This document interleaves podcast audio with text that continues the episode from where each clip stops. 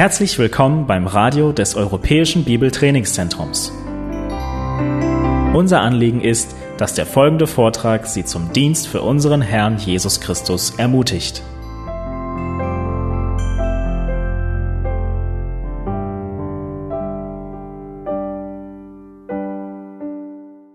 Wir kennen alle das Gleichnis vom guten Samariter, oder? Jesus erzählt dieses Gleichnis, als ein Gesetzeslehrer ihn fragte, wer ist eigentlich mein Nächster? Ihr erinnert euch, vorher sagte dieser Gesetzeslehrer, was muss ich tun, um gerettet zu werden? Und Jesus sagt, was sagt das Gesetz? Und er antwortet richtig, liebe Gott und liebe deinen Nächsten. Ja, aber wer ist denn mein Nächster?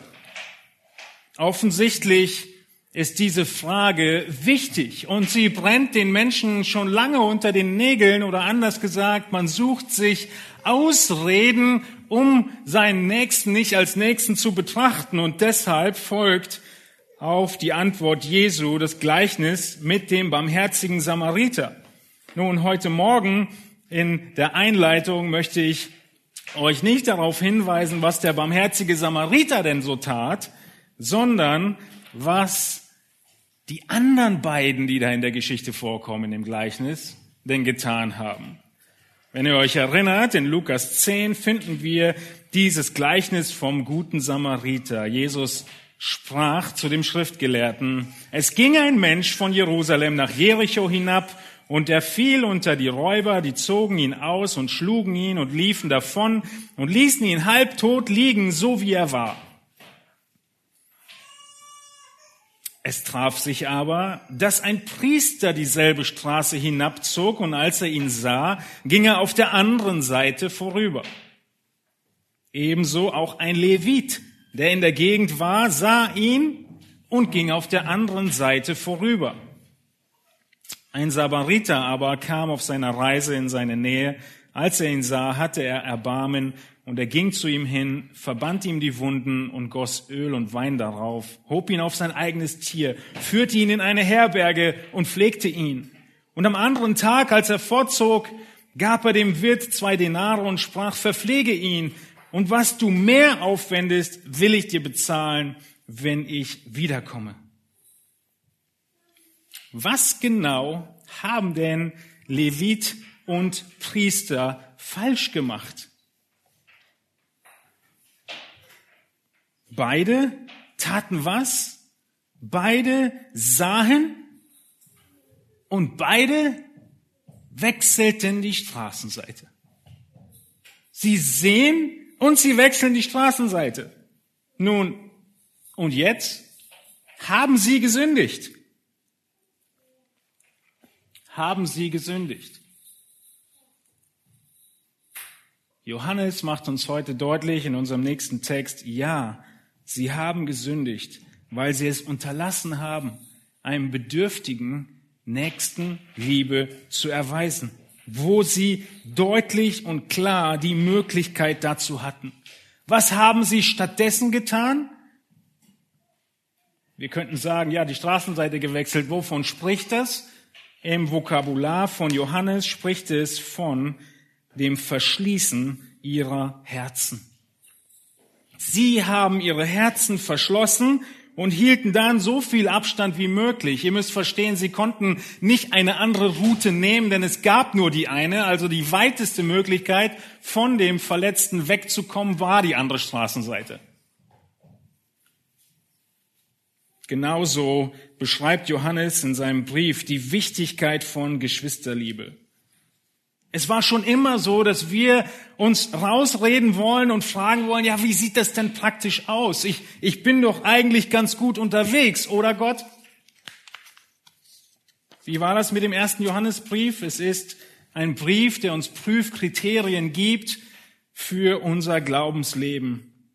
Und heute Morgen kommen wir in der Fortsetzung unseres Predigtthemas von vor zwei Wochen Liebe oder stirb in unserem Text weiter. Wir haben letzte Mal vor zwei Wochen in der Predigt, die Gemeindefreizeit lag dazwischen, uns angeschaut, dass wir zuallererst ja, den einleitenden Vers sehen in 1. Johannes 3,10, der, den, den Ralf noch mitgepredigt hat, ja, der Gedankengang, der da losgeht. Die Kinder Gottes und die Kinder des Teufels sind offenbar. Zwei Abstammungslinien werden von Johannes aufgezeigt. Entweder du gehörst zu den Kindern des Teufels oder zu den Kindern Gottes. Wie werden sie offenbar? Jeder, der nicht Gerechtigkeit übt, ist nicht aus Gott. Ebenso, wer seinen Bruder nicht liebt. Nun, in der letzten Predigt haben wir uns die erste große Warnung angeschaut, nämlich sei auf der Hut vor Mord. Das erste, was Johannes tut, ist, er beginnt mit dem, was wir nicht sein sollten, also mit dem Beispiel von Kain. Wir sollen einander lieben, Vers 11, nicht wie Kain, der aus dem Bösen war und seinen Bruder erschlug. Und warum erschlug er ihn? Weil seine Werke böse waren, die seines Bruders aber gerecht. In der letzten Predigt haben wir diese Gegenüberstellung sehr ausführlich gezeigt, wie Kain aufgrund seines Unglaubens, aufgrund dessen, dass er Gottes Worte nicht glaubte, dann auch Gottes Worte nicht gehorchte, dann neidisch wurde, als Gott sein Opfer nicht annahm und dann aus diesem Neid was entstand? Hass und Mord. Das war dann der zweite Punkt. Johannes geht weiter, nachdem er aufruft, sei nicht wie kein, sei auf der Hut vor Mord, spricht er weiter und sagt, sei auf der Hut vor Hass, der eigentlich dem Mord vorausgeht. Aber Johannes baut ihn jetzt mit ein, weil er deutlich macht im nächsten Vers, Vers 13, verwundert euch nicht, wenn euch die Welt hasst.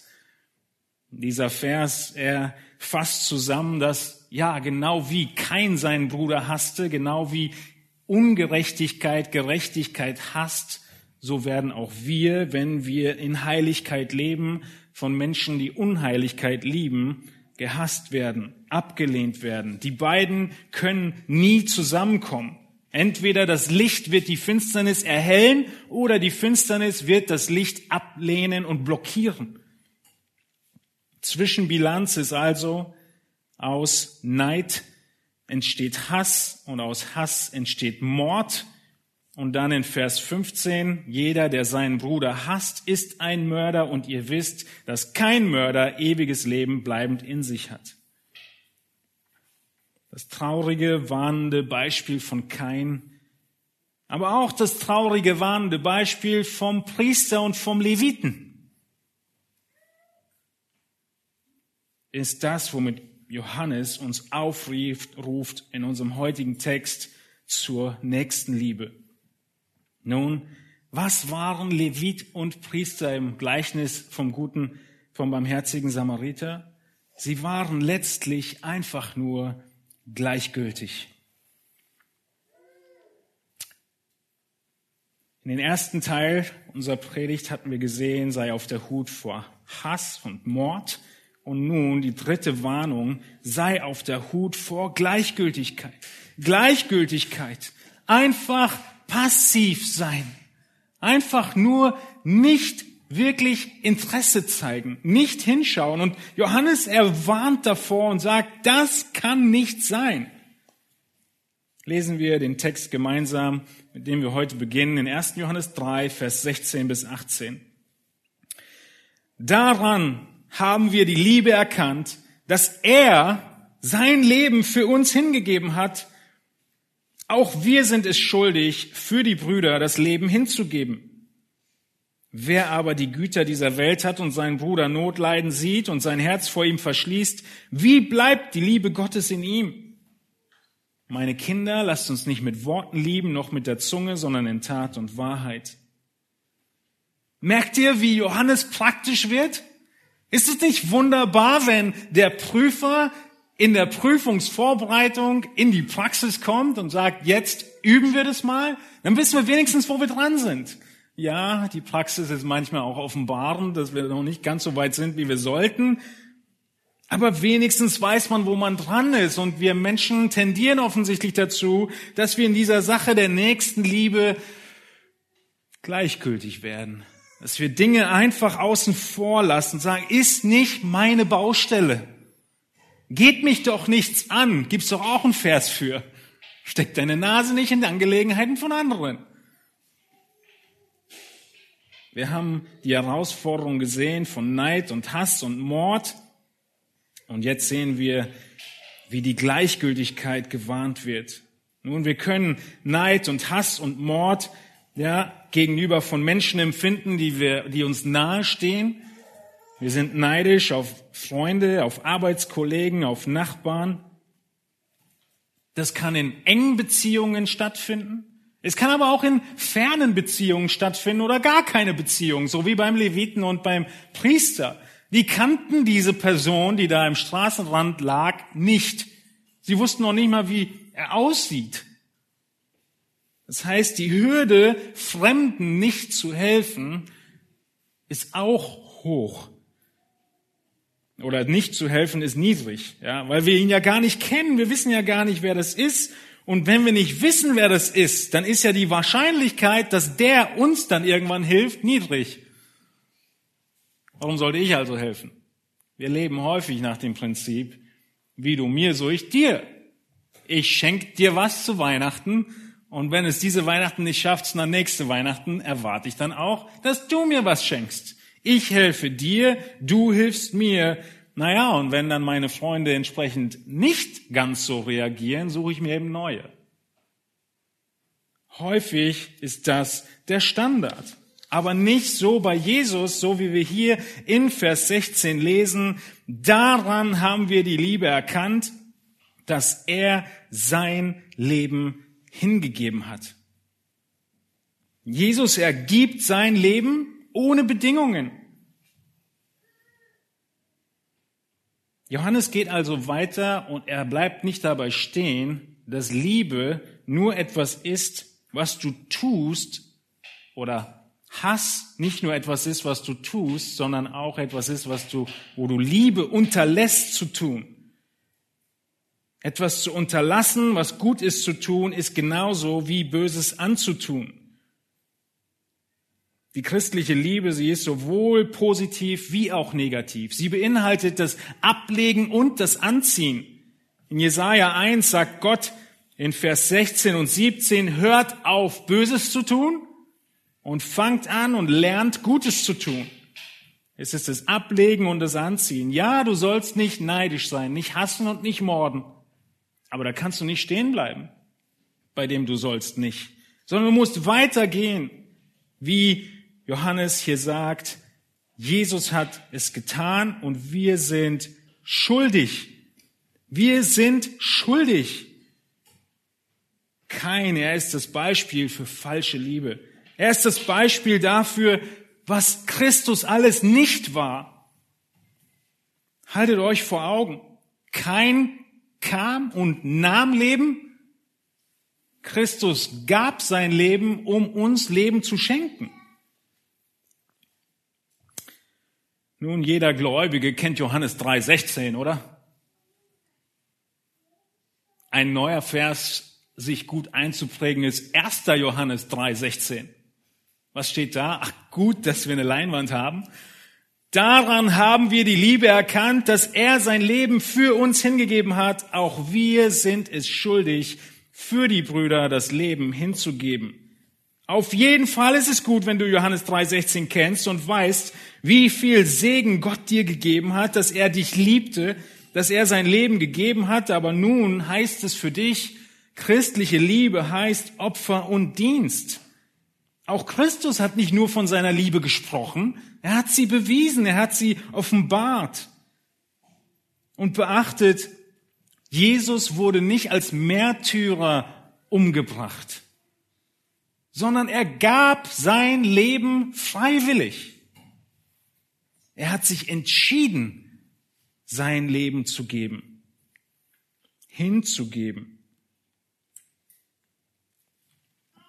Nun ist es spannend, dass Johannes hier erstmal allgemein spricht. Wir sind schuldig, ja, wen die Brüder zu lieben. Aber dann, naja, kommen diese Einwände, ja, tue ich ja alles. Und Johannes geht weiter und sagt, okay, kommen wir mal vom kollektiven Liebe deine Gemeinde zum ganz speziellen, und zwar dem Singular. Jetzt ist da ein einziger Bruder, eine einzige Person, die Not hat. Was tust du? Wir alle finden es leicht zu sagen, wir lieben die Geschwister. Wir können jubeln, wir können darüber singen, wir können dem zustimmen, wir unterschreiben das. Aber es kommt letztlich darauf an, dass du nicht nur lautstark bekennst, die Gläubigen zu lieben, sondern in dem Moment, in dem eine Person Hilfe braucht, da bist und stillschweigend hilfst. Denn wenn wir dem einen, der Hilfe braucht, oder der einen, die Hilfe braucht, nicht helfen, wie können wir dann sagen, wir lieben alle? Wo beginnt dieses Anliegen? Nun, es beginnt, wie wir deutlich sehen, in unserem Herzen. Was tun wir, wenn wir nicht lieben? Wir verschließen unser Herz. Also wie fangen wir an, ganz konkret unsere Geschwistern zu helfen, einem Bruder oder einer Schwester zu helfen? Was meint ihr? Das Gegenteil von Herz verschließen ist Herz öffnen. Wir beginnen damit, dass wir anfangen zu beten, anfangen zu denken, unsere Augen zu öffnen für die Anliegen der anderen für die Nöte der anderen, für das Wohl der anderen. So hat Christus auch angefangen. Er hat gesehen, in was für einem miserablen Zustand wir waren. Und er hatte Mitleid und er hatte Liebe und er war seinem Vater gehorsam. Nun, all das hat nichts mit unserer heutigen Ego-Kultur zu tun. Und auch diese Kultur, ob wir es möchten oder nicht, sie färbt auf uns ab. Und das Erste, was wir sehen, ist unseren Bauchnabel oder unseren Spiegel. Und wir fragen uns, oh, wenn ich das jetzt mache, was könnte dann alles sein? Ich, mir, meins, die unheilige Dreieinigkeit.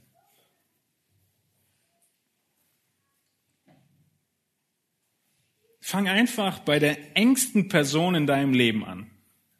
Deine beste Freundin, dein bester Freund, dein Ehepartner, deine Kinder, wie konkret zeigt sich dein aufrichtiges Interesse für sie, für ihr Wohlergehen? Nicht nur den Status quo zu halten, wo ihr heute seid und wo eure Beziehung ist und wo dein Nächster ist, sondern zu überlegen, was würde jetzt ihm noch besser tun und ihn oder sie weiterbringen, noch mehr Segen bringen. Wie kann ich Gott imitieren? und ihn oder sie lieben. Insbesondere, wenn eine Not aufkommt. Das ist der Vers hier in Vers 17. Das ist sowohl auf physisch wie auf geistlicher Weise notwendig, häufig beides. Ja, wo Jesus Petrus wiederherstellt, gibt er ihm erstmal ein Frühstück und dann hat er das Vier-Augen-Gespräch und sagt ihm jetzt, sprechen wir mal darüber, was da passiert ist. Aber Jesus nimmt nicht Petrus zur Brust und sagt sich so, jetzt hüpfen wir mal, äh, züpfen wir mal ein Hühnchen oder zerlegen den Fisch, genauso wie dich. Nein, sondern er sorgt sich um ihn. Er nimmt sich Zeit. Er hat ein Anliegen für ihn. Das ist, was Liebe bedeutet, wo Liebe beginnt. Der ungerechte Mensch, dem sind Schulden egal.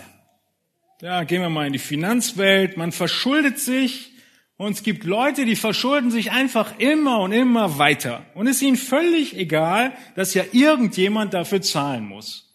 Ja, sie sind, fangen an mit Diebstahl und Schulden und allem sowas und sind völlig abgebrüht und sagen sich, was soll's? Die Leute, denen ich was wegnehme nach Robin Hood Manier, sind sowieso reich genug. Abgebrüht nehmen sie von anderen, weil sie meinen, naja, die haben's ja und ich hab's nicht. Würden wir natürlich klar verurteilen. Aber denk mal drüber nach, vielleicht sieht dein Leben gar nicht so anders aus wie einer dieser Menschen. in Bezug, meine ich das, auf die aufopfernde Liebe. Stell dir vor, Jesus hat sein Leben für dich gegeben und Johannes sagt, du hast jetzt eine Schuld offen. Du hast eine Schuld offen. Er hat dich überschüttet mit seinen Reichtümern. Und diese offene Schuld, ja, ein Beispiel der Finanz, äh, des Geldes, naja, interessiert mich nicht meine Schulden. Ich zahle sie nicht ab. Und dieses will Johannes hier anspielen und sagen, hey, doch, du bist da dran und du musst das im Blick behalten. Gib dein Leben für die Gemeinde hin. Gib dein Leben für die einzelne Schwester, für den einzelnen Bruder hin und lebe für Gott. Das ist dein Auftrag und wenn du so willst, deine Verpflichtung deine Schuld. Und auf einmal ist dieser abgebrühte, abgestumpfte Schuldner, der auf Kosten anderer lebt, bin ich gar nicht so weit weg davon. Wenn ich mir vor Augen halte, was für eine Schuld ich habe und ich kümmere mich oft gar nicht darum, sie abzubauen oder zu begleichen. Stattdessen tun wir, was kein tat, und gehen einfach unseren Weg. Nun, Johannes, er geht weiter und er macht deutlich, wir lieben die Brüder. Diese Liebestaten sind der Beweis unserer Rettung. Es ist das tatsächliche Geben, die Möglichkeit und die Handlung. Liebe drückt sich in Taten aus. Liebe drückt sich in Selbstaufopferung aus. Liebe gibt Leben, Hass nimmt Leben. Genauso gab Jesus sein Leben und kein nahm das Leben von Abel.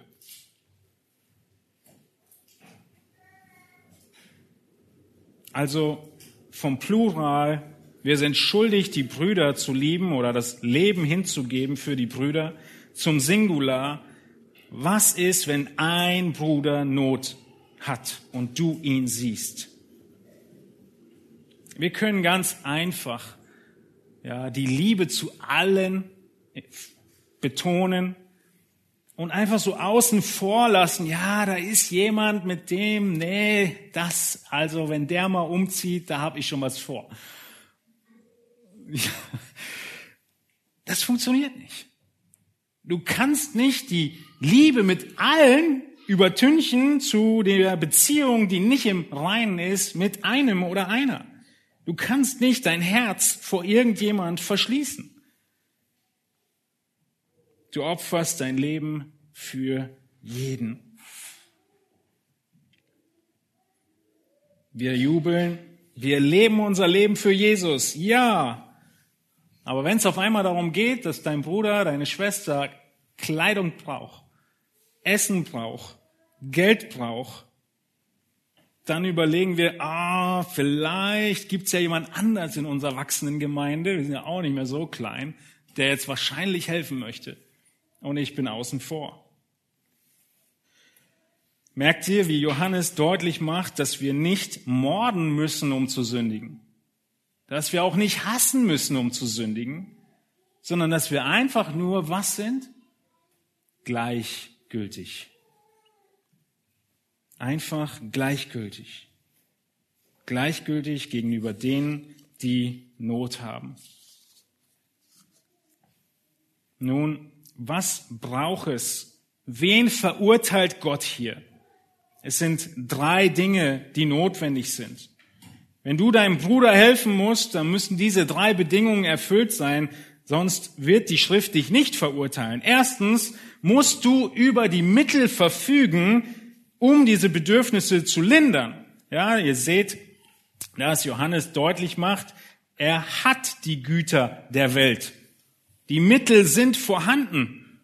Zweitens muss das dir klar werden. Du musst es wissen, dass da ein Bedürfnis ist. Woran sehen wir das? Nun, er sieht, dass da eine Not ist. Du hast die Möglichkeit, du siehst die Not und jetzt musst du was sein? Liebend anstelle von ignorant. Liebevoll genug, teilen zu wollen. Und es ist doch wirklich spannend, dass wir hier nicht davon lesen, dass das Herz zu wäre von diesem beispielhaften Person, sondern es ist aktiv, was jetzt passiert. Die Person weiß es, nein, sie hat die Güter, sie sieht es und dann sie verschließt. Ganz aktiv entscheiden wir uns doch dafür zu sagen, ich habe die Möglichkeit, ich sehe die Not, ich habe was anderes vor. Und das ist das Fatale. Die Schrift macht uns deutlich, dass wir arbeiten sollen, damit wir geben. In Epheser 4, 28 heißt es, wer gestohlen hat, der stehle nicht mehr, sondern bemühe sich vielmehr mit den Händen etwas Gutes zu erarbeiten, damit er dem Bedürftigen etwas zu geben habe. Es ist ein Sinn und Zweck unserer Arbeit, dass wir zuerst für uns selbst sorgen und dann aber geben können. Ja, das ist die Berufung, die Gott uns gegeben hat. Wir haben häufig Angst davor, finanziell vor die Hunde zu gehen, wenn wir zu viel spenden. Wir haben Angst davor, wenn wir zu viel dienen, auszubrennen. Aber es ist nicht so bei Gott. Natürlich kennt Gott deine Grenzen. Wird er mehr von dir fordern, als deine Grenzen ermöglichen? Nein. Aber ihr Lieben, lasst uns nicht vergessen, Gott kennt auch deine Talente. Gott kennt deine Talente und er wird uns zur Rechenschaft ziehen für 50 Prozent der Talente. Nein, für jedes deiner Talente, für jede Möglichkeit, für jede Situation. Und deshalb vergraben wir sie nicht. Das charakterisiert unsere Gemeinde. Nicht, dass alle gleich viel dienen, gleich viel geben, gleich oft da sind. Natürlich, die Situationen sind so unterschiedlich. Aber wir merken hier, worum es geht. Ich kann, ich sehe die Not und ich will nicht. Das ist die Warnung von Johannes. Nun, wir alle sind gerade gut getrimmt darauf, wie wichtig Schnelltests sind. Wir wollen alle einen Schnelltest haben und viele müssen einen machen, wenn sie dann irgendwo mal im Ausland waren oder auch arbeitstechnisch. Wir könnten sagen, der Schnelltest deines Herzens sind diese zwei Dinge. Der Schnelltest deines Herzens ist entweder dein Umgang mit deiner Zeit, Aufmerksamkeit und Dienst, dieser Ressource. Und der zweite Schnelltest ist der Umgang mit den Gütern dieser Welt, die du hast, die Johannes hier anspricht. Es ist ein Schnelltest, zu sehen, wo stehe ich? Und manchmal spielen wir die beiden gegeneinander aus. Ja, der eine sagt sich, oh, ich spende freigiebig, aber wenn es um meine Zeit und Aufmerksamkeit geht, ah, da bin ich raus. Der nächste sagt, ich bin immer hilfsbereit, ich bin immer da, aber frag bloß nicht nach meinen Finanzen.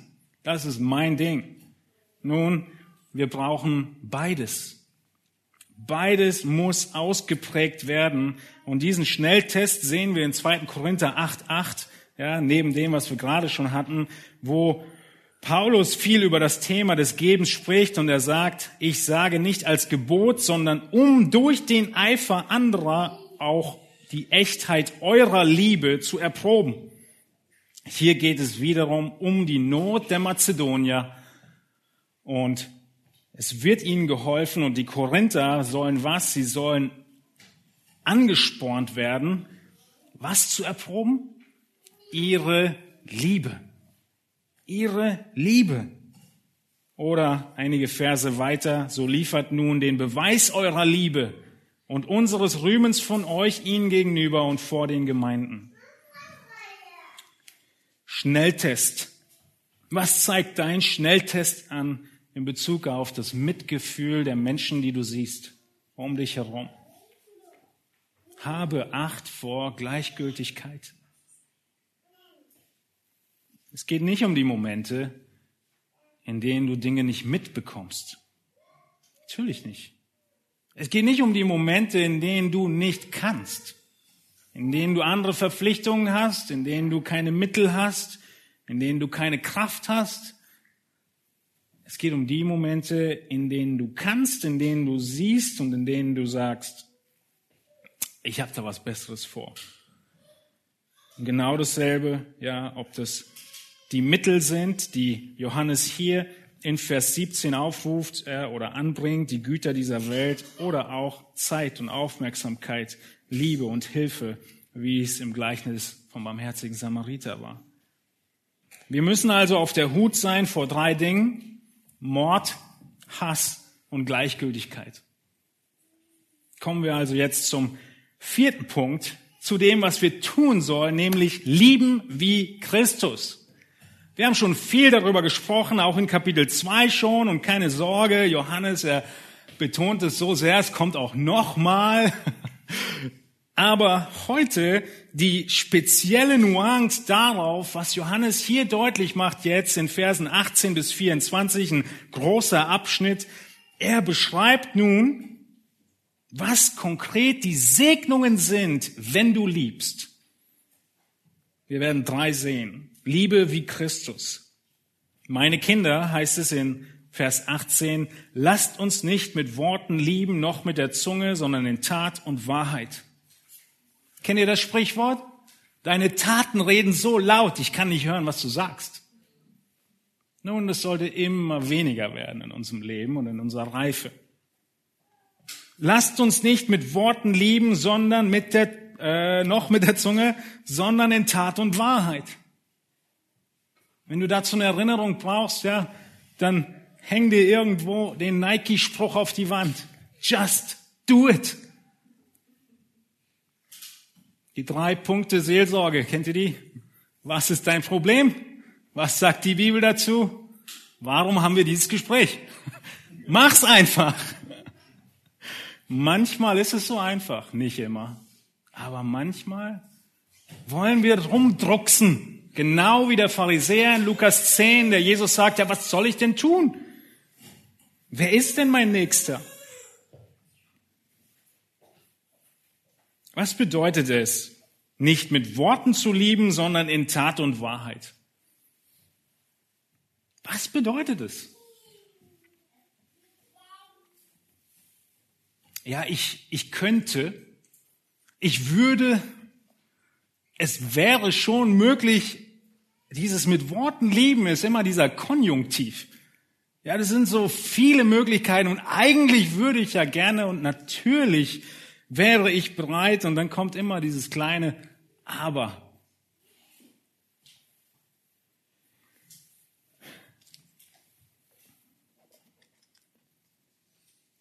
Manche Menschen meinen, weil sie die Not von jemandem gehört haben und ihm noch sagen, ich bete für dich, ihre Pflicht erfüllt zu haben. Genau das war der Levit und der Priester.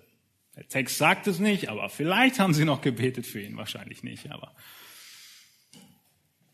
da sind wir ja schon besser wie sie. Ne?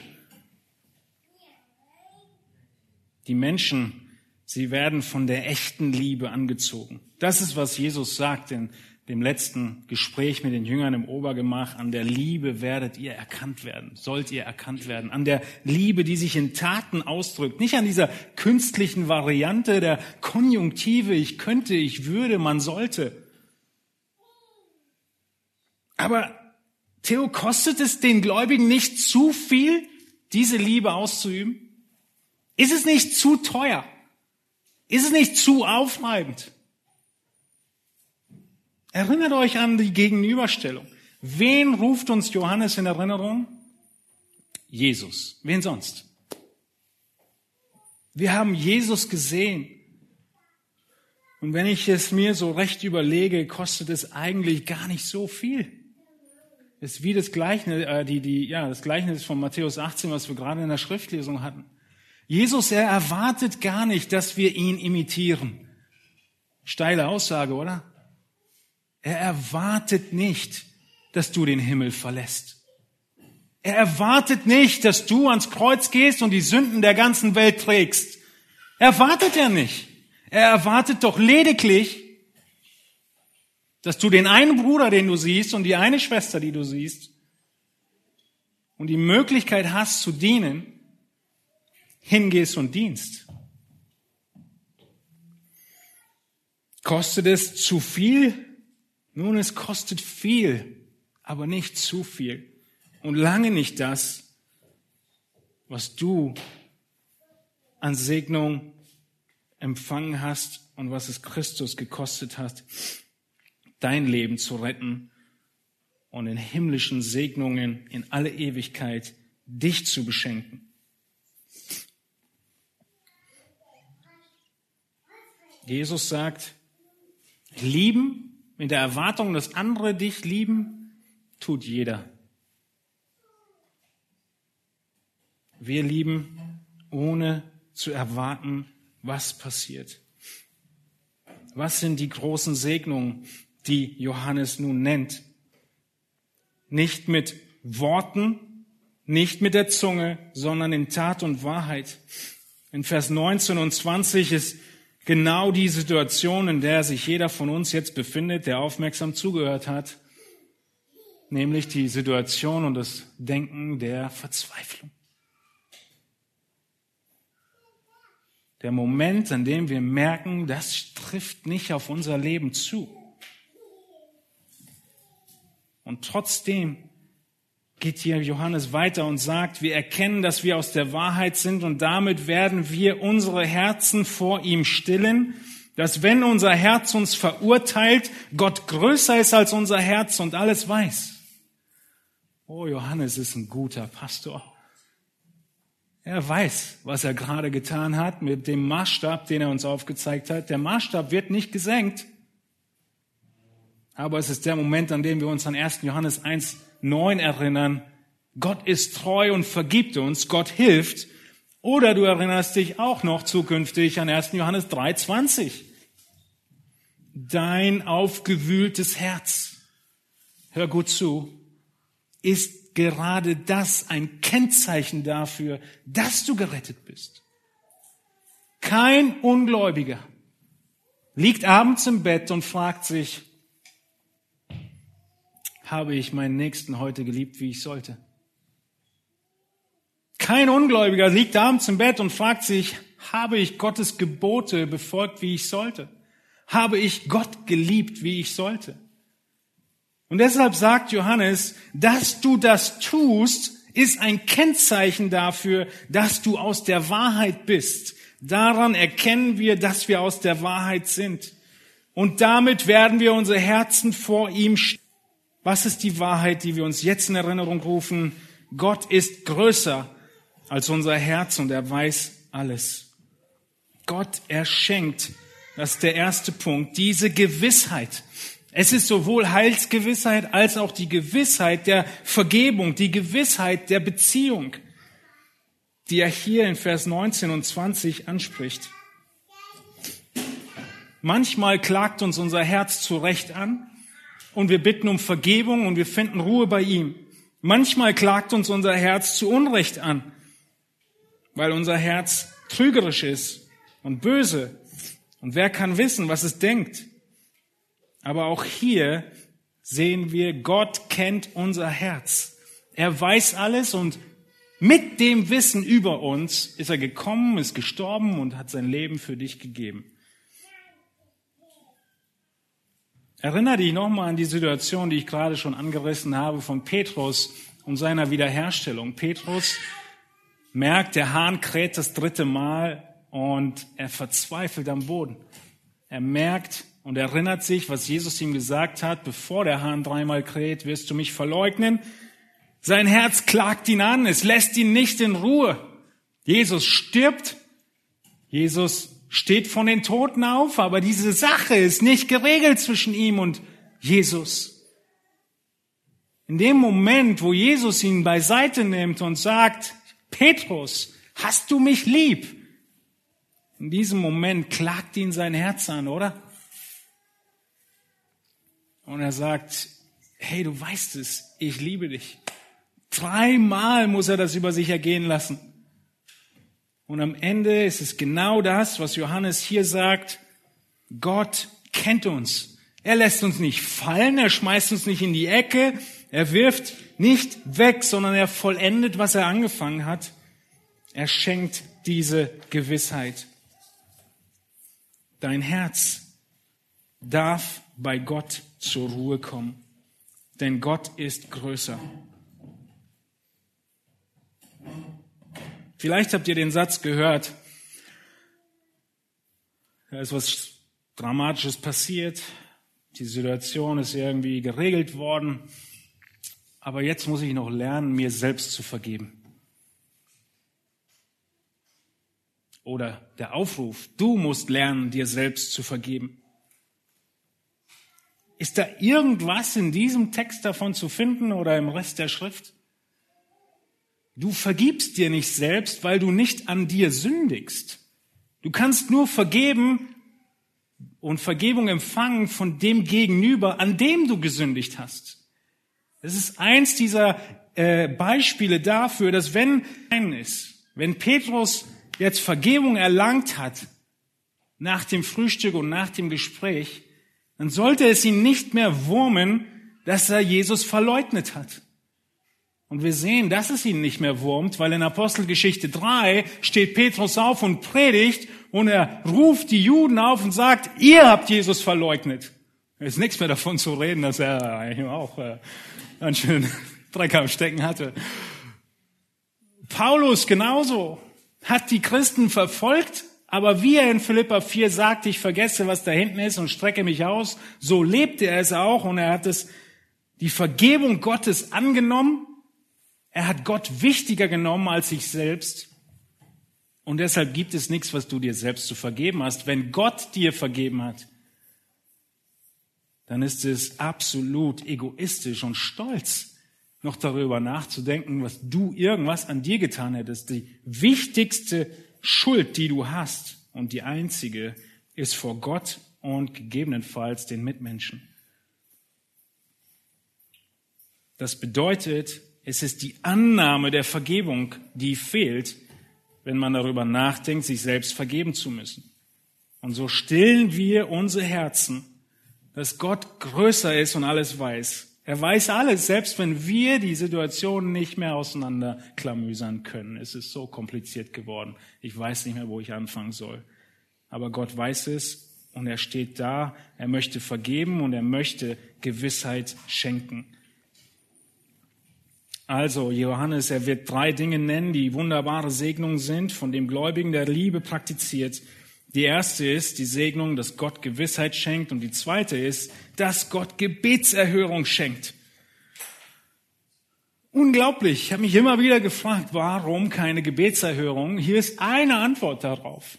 Eine Antwort, die ganz deutlich beschreibt, Gebetserhörung und Bruderliebe gehören zusammen. Geliebte, Vers 21, wenn unser Herz uns nicht verurteilt, dann haben wir Freimütigkeit zu Gott und was immer wir bitten, das empfangen wir von ihm, weil wir seine Gebote halten und tun, was vor ihm wohlgefällig ist. Es ist eine spannende Abhängigkeit. Liebe zu den Geschwistern, die Liebe zu den Brüdern, diese Liebe, ich habe, ich sehe und ich helfe.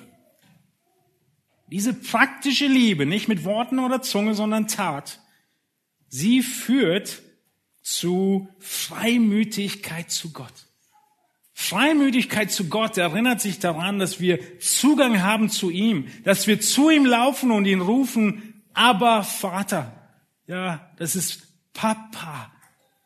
Mein liebender Vater. Und Johannes geht so weit, was immer wir bitten, empfangen wir von ihm, weil wir seine Gebote halten und tun, was von ihm wohlgefällig ist.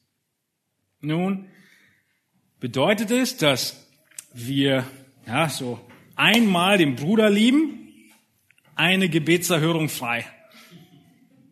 Oder bei schwierigen Gebetserhörungen dreimal Bruderliebe, eine Gebetserhörung. Nein, wir erkaufen uns keine Gebetserhörung. Davon spricht Johannes nicht. Er spricht von dem Lebensstil. Seht ihr das? Wir empfangen, weil wir seine Gebote halten und tun, was vor ihm wohlgefällig ist. Wenn wir in den Dingen leben, in denen Gott möchte, dass wir leben, praktisch werden wir bitten, was ihm wohlgefällig ist, und er wird antworten. Wir halten seine Gebote. Das ist die Begründung und damit auch die Einschränkung. Nun, jeder, der seine Gebote hält, jeder, der Gott kennt, weiß, dass wir nicht mit ihm umgehen wie im Cola-Automaten. Wir schmeißen irgendwas rein, drücken einen Knopf und irgendwas kommt raus, was wir uns gewünscht haben. Gott ist größer. Wenn wir seine Gebote halten, wissen wir auch, dass seine Pläne mit uns gut, sehr gut sind. Und diese Dinge, sie gehören zusammen. Es ist doch spannend, dass die Heilsgewissheit zusammenhängt mit deiner Bruderliebe und deinen Beziehungen. Und deine Beziehungen hängen auch zusammen mit deinem Gebetsleben oder konkreter deiner Gebetserhörung. Vielleicht erinnerst du dich auch schon an den Satz, den Petrus dazu aufgeschrieben hat, in 1. Petrus 3, 7. Das gleiche Prinzip hier auf die Ehe angewandt. Ihr Männer sollt gleichermaßen einsichtig mit eurer Frau als dem schwächeren Gefäß zusammenleben und ihr Ehre erweisen, weil ihr ja gemeinsam Erben der Gnade des Lebens seid. Zusammenhang ist also friedliches, ehreerweisendes, liebendes Leben. Warum sollen wir das tun? Interessanter Nachsatz, damit eure Gebete nicht verhindert werden. Die gleiche Wahrheit, oder? Gott ist so gnädig, er hört manchmal trotzdem Gebete. Trotz all der Herausforderungen, in denen wir leben. Auch gut, dass es Vers 20 gibt, wo wir gerade schon waren. Aber das hängt zusammen. Das sind Prinzipien, die Gott in Abhängigkeit zueinander gesetzt hat, damit sie sich gegenseitig anspornen. Ohne Frieden und Liebe in den Beziehungen, in denen du stehst, wird Gott kaum ein Gebet erhören. Der Psalmist, der sagt dasselbe. Psalm 66, 18, hätte ich Unrecht vorgehabt in meinem Herzen, so hätte der Herr nicht erhört. Ich glaube, der Psalmist spricht nicht nur von Unrecht in meinem Herzen in Bezug auf das Gebet, sondern Unrecht im Generellen, so wie Johannes es beschreibt, wird Gott nicht hören. Also, du kannst deine Beziehung nicht ausklammern. Du kannst nicht einfach sagen, das eine, den einen Bruder, die eine Schwester lasse ich außen vor. Ich liebe ja die ganze Gemeinde. Es ist jeder Moment, an dem du siehst, äh, an dem du hast, siehst und helfen kannst, der notwendig ist und deine Liebe erfordert. Welche Segnungen schenkt Gott? Nun, er schenkt die Segnung der Gewissheit, der Gebetserhörung und drittens der Innewohnung. Gott schenkt die Innewohnung. Nun, es ist eins der unglaublich herrlichen Wahrheiten, die kaum zu verstehen und nachzuvollziehen sind, dass Christus ab dem Moment, an dem du an ihn glaubst, in dir lebt und du in ihm. Dass die Beziehung genauso eng ist wie die Beziehung zwischen Christus selbst und seinem Vater. Johannes 17 spricht er davon. Und hier in Johannes 3 heißt es weiter ab Vers 23, und das ist sein Gebot, dass wir glauben an den Namen seines Sohnes, Jesus Christus, und einander lieben, nach dem Gebot, das er uns gegeben hat. Und wer seine Gebote hält, der bleibt in ihm und er in ihm. Und daran erkennen wir, dass er in uns bleibt, an dem Geist, den er uns gegeben hat. Zuallererst die Voraussetzung in Vers 23. Johannes baut irgendwie mal eben noch das ganze Evangelium mit ein in Vers 23. Christus wohnt in dir ab welchem Moment? Ab dem Moment, dass du glaubst an den Namen des Sohnes Jesus Christus und dann tust, was er sagt, nämlich einander zu lieben, seine Gebote zu halten. Das ist genau das, was wir im Missionsbefehl lesen. Macht zu Jüngern, verkündigt und lehrt sie halten alles, was ich befohlen habe. Was passiert dann? Wenn wir das tun, dann bleiben wir in ihm. Wir, ups,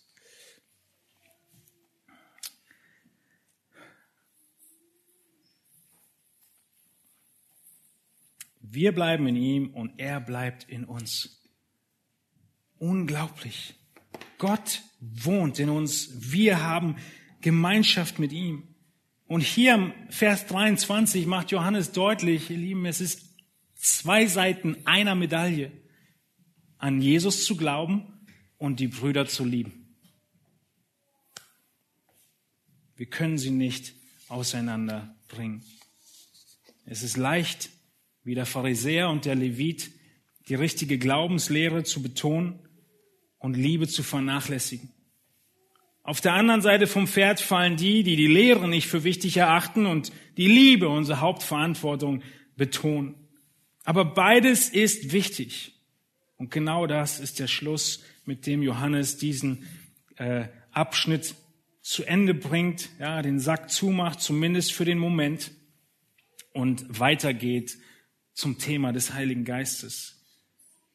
In Johannes 15 hat Jesus gesagt zu seinen Jüngern, dass sie seien wie die Reben am Weinstock. Dort hat Jesus nicht von Rettung gesprochen, sondern vom Leben als Gläubiger, vom Fruchtbringen. Und er hat gesagt, ohne mich könnt ihr nicht so viel tun.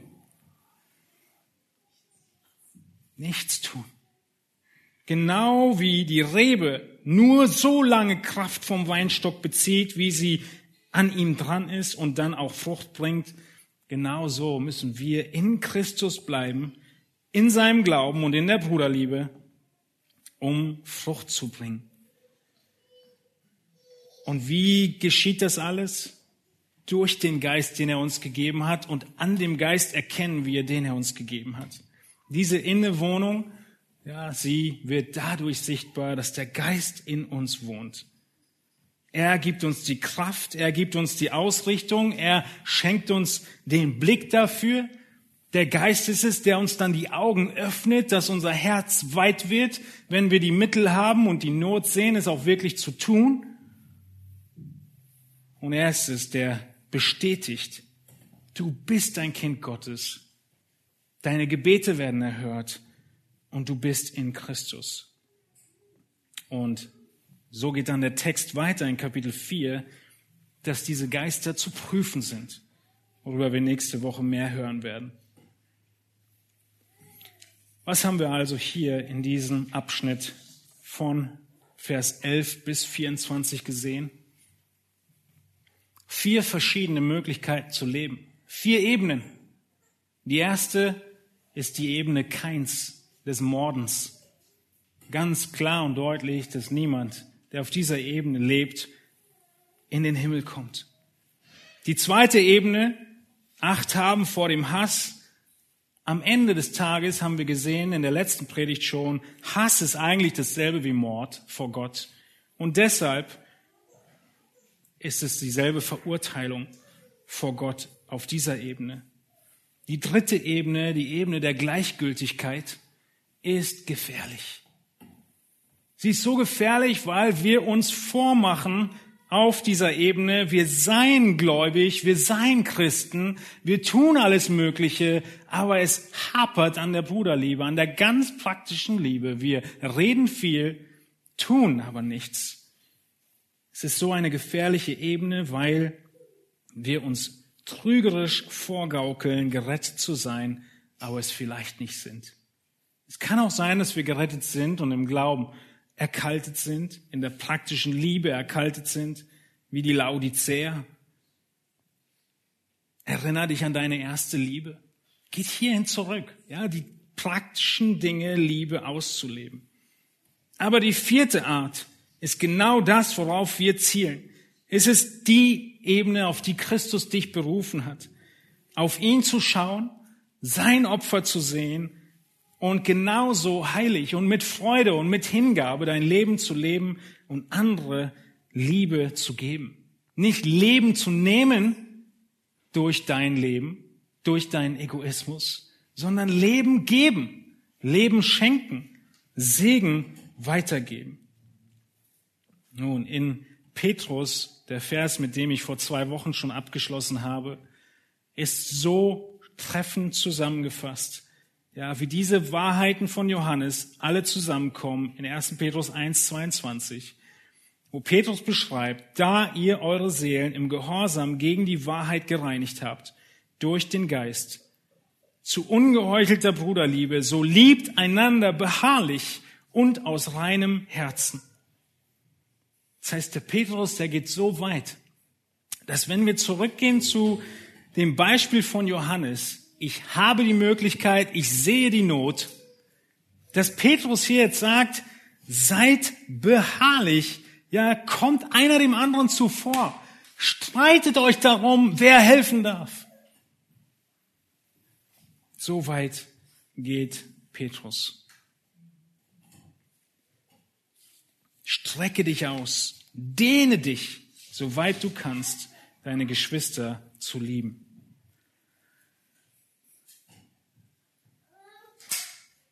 Möchte euch ein paar Minuten geben, um konkret darüber nachzusinnen und nachzudenken, was die Momente gewesen sind in den letzten Tagen, in der letzten Woche, in denen du das erleben durftest. Du hast Not gesehen, Du warst nicht gleichgültig darüber und konntest helfen. Und danke Gott dafür. Preise ihn und freu dich daran. Und denk auch darüber nach, ob es Momente gab, in denen du Möglichkeit hattest, Not gesehen hast und dein Herz ganz bewusst verschlossen hast. Und dann denk an Vers 19 und 20 komm zum Herrn, bitte um Vergebung und beten wir darum, dass unsere Herzen weit werden, mit einer Aufmerksamkeit überhaupt zu sehen, wo die Not ist, und sie dann zu begegnen, wo Gott uns Möglichkeiten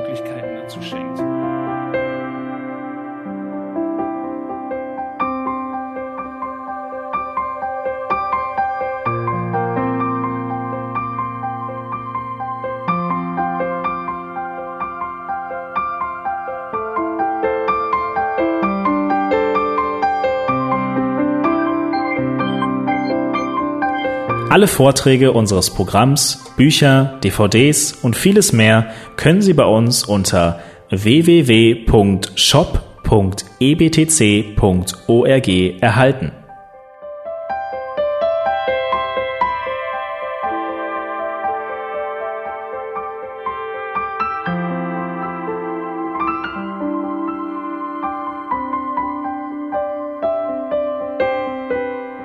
Radio Neue Hoffnung ist frei und ohne Werbung nur aufgrund Ihrer Spenden möglich. Wenn Sie weitere Informationen dazu finden möchten, wie Sie Radio Neue Hoffnung unterstützen können, besuchen Sie die Webseite www.rnh.de.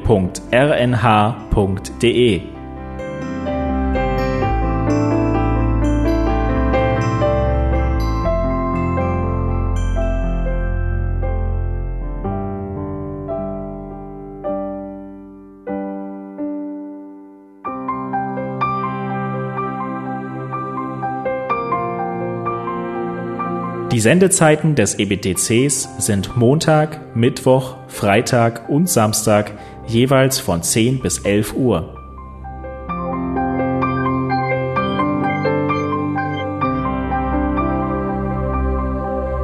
Sie finden uns im Internet unter www.ebtc.org. Eine E-Mail können Sie uns senden an radio.ebtc.org. Telefonisch erreichen Sie uns unter 0049 3060 988 610. Unsere Postanschrift lautet an der Schillingbrücke 4 in 10243 Berlin, Deutschland.